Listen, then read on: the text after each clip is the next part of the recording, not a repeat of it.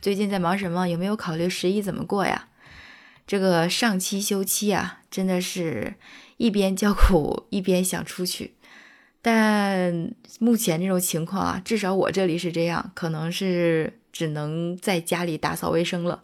因为这马上放假了，又受到口罩问题的影响，现在我们小区已经是只能进不能出的状态。然后就在这个小区被封上之前啊，和朋友约见了一下，聊了聊天。哎，他就说啊，现在这个职场真的是不太好混呀。呃，就说到自己这块儿啊，说目前也没有什么升职的打算了，综合各方面因素考虑啊，觉得没戏。啊，又跟我讲了他朋友的这个。职场情况说，这个朋友啊，还是在事业单位上班，但内卷啊、内斗也是很严重啊，而且大部分问题都出在女人身上。我就这一想，女人多，内斗重，这不就是一个现实版的后宫吗？真的，我看这种宫廷剧还比较多的，像什么《甄嬛传》呀，呃，什么《金枝欲孽》呀，这种我都看过，尤其是《甄嬛传》，看过好多遍。就在它热播那一阵儿啊，就看过五六遍，后来又翻了好几遍，就我觉得不下十遍吧，看一次哭一次，而且感受还挺深的。那我就想，如果把职场比作《甄嬛传》里面这个后宫，是一个怎么样的场景呢？那每一个形象代表的又是谁呢？哎，你还别说，还真让我找到了同频的。你看这里啊，他是这样说的：“他说这个华妃是职场第一傻白甜，我觉得很形象啊。看这个电视剧，给我们印象深刻的第一人就是华妃了。这个华妃呢，可以说是后宫集团里最硬的关系户了吧？他哥可是这个集团创始人的身份呀，跟皇上一起打天下的。再加上自己呢，本身就天资出色，一进职场就是顺风顺水，可以说是一路升职加薪。”而且呢，把这些跟他同时进公司的同事呢，都甩在了后面。你像是静妃呀、齐妃呀、端妃呀，任一个你跳出来都赶不上他。但就这一手好牌，最后为什么还是打烂了呢？总结原因如下啊：首先呢，是他树敌太多，这个是大家公认的。他当时在这个后宫集团的实权，可以说是跟自己的顶头上司皇后一较高下了。但咱说实在话啊。这个华妃年世兰啊，实在是不懂得收敛锋芒。你说吧，她每天上班迟到，对吧？给皇后问安这个事儿啊，而且呢，还让领导同事呢一起等她，等也就等了吧。见着你啊，你还阴阳怪气的，还怼领导，把自己这个职场关系搞得是稀巴烂啊。其次呢，大家就说他没有这个领导的才能，因为你作为一个团队的 leader，你在出现问题之后呢，经常推卸责任。还甩锅给下属，自己呢却躲得远远的。这个长此以往下去，谁还会跟着他干呢？团队呢也就搞得四分五裂了。所以说呀，如果是我们不幸啊，在职场当中遇到华妃这样的情商低、没业绩还爱显摆的关系户领导，那就只有俩字儿：快跑。第二个呢，我们就说说这个最先受宠的小主，她叫沈眉庄。网友们给她的评价呢是高分低能选手。沈眉庄呢是出场就自带光环，首先是家境好吧，其次呢是名校毕业，再有呢就是自身实力也不差，这样的履历在职场当中还是非常漂亮的。一进公司呢就被董事长给看中了，指定他担任副经理。但是这个年纪轻轻啊，薪水地位就双丰收，让很多人就看不顺眼了吧？关键是啊，这一到职场上就连续的出整改方案，比如说他当上副经理的第一天啊，就犯了职场的大忌。他给那个 CEO 吹枕边风，说要调整员工薪资，缩减节假日福利，减少公司的开支。这话，任何一个员工听了肯定都不乐意嘛。总的来说呢，你自己还是个职场新人呢，对公司这个形势一无所知，就想着冒头，既得罪了领导，又遭下属嫌弃，那在职场当中的战斗力基本上就不存在了，为零。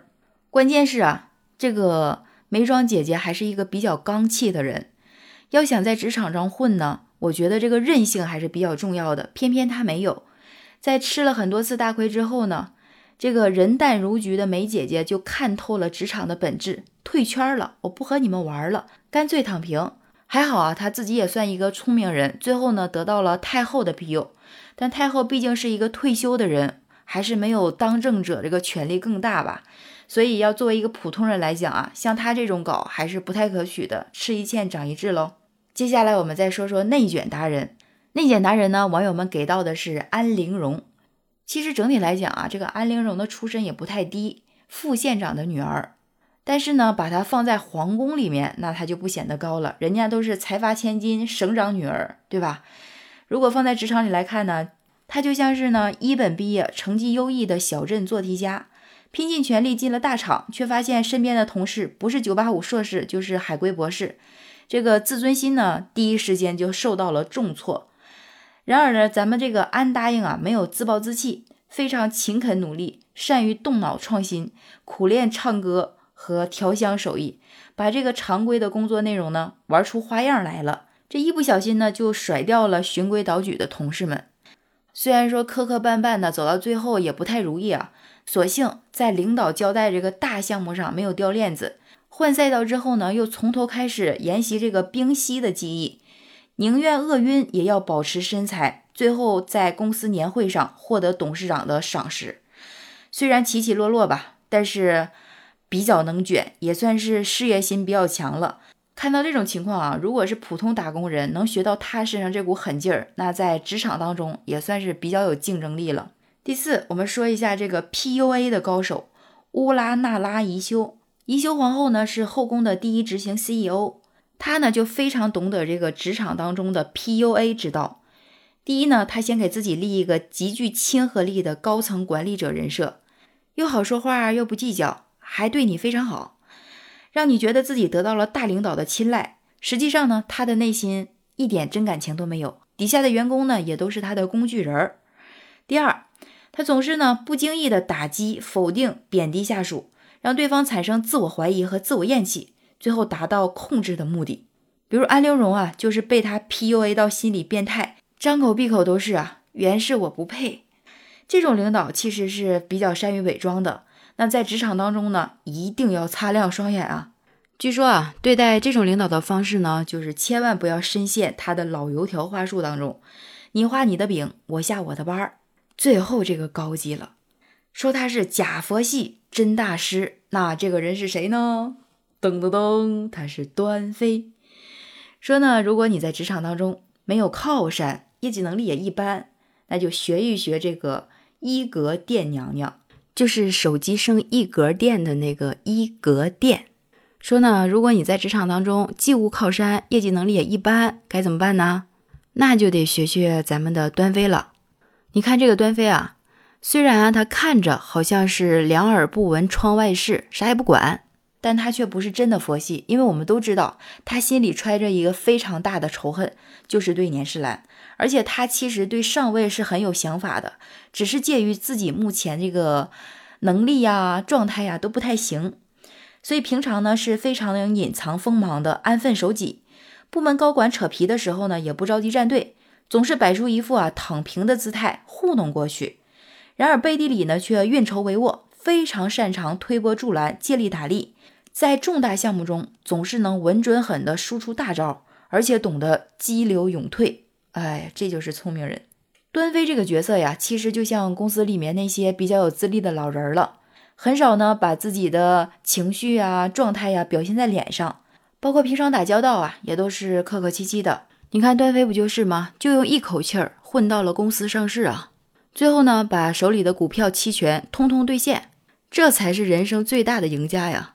所以呢，这个网友啊就说，这种雁过无声的端水术才是打工人情商的天花板呀。说真的啊，我真心觉得把这种宫斗戏比作职场是既实际又有趣啊。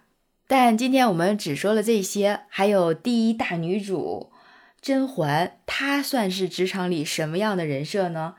还有大家印象都比较深刻的齐嫔，高调出场。悲剧收场，她又算是职场里的哪一位呢？你想不想知道？可以在评论区给我留言呀，我们一起聊一聊。喜欢这期节目就订阅陆听吧，给陆听个好评。我是陆听雨，拜拜。